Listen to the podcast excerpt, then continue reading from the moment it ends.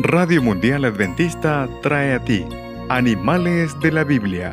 ¿Qué puedo aprender? Micros que enseñan valores cristianos. Con Luisette Parra.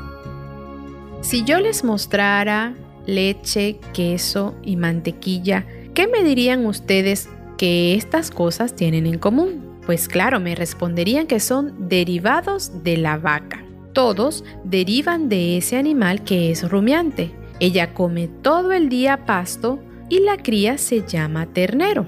Hola amiguitos, la historia de hoy se titula Amos y las vacas. Hace mucho tiempo, antes de que viviera Jesús aquí en la tierra, había un pastor de ovejas que además era profeta de Dios y observó que la gente no se estaba comportando bien. Comían, se daban los gustos que ellos querían, pero no pensaban en los demás, y menos en Dios. Él quería que ellos razonaran. Entonces vio este pastor que había muy buenos pastos para el ganado, y los pastores vendían las mejores vacas. Tal es así que la gente las ubicaba como las vacas de Bazán.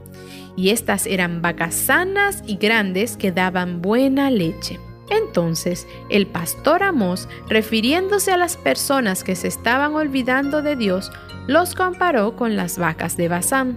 Su orgullo estaba creciendo como una vaca. Tenían que razonar y volver a Dios. Cuando nosotros actuamos mal o decimos algo que lastimó a un amiguito, tenemos que razonar, pensar y pedir ayuda a Dios para no continuar con esta conducta. Esta receta no falla.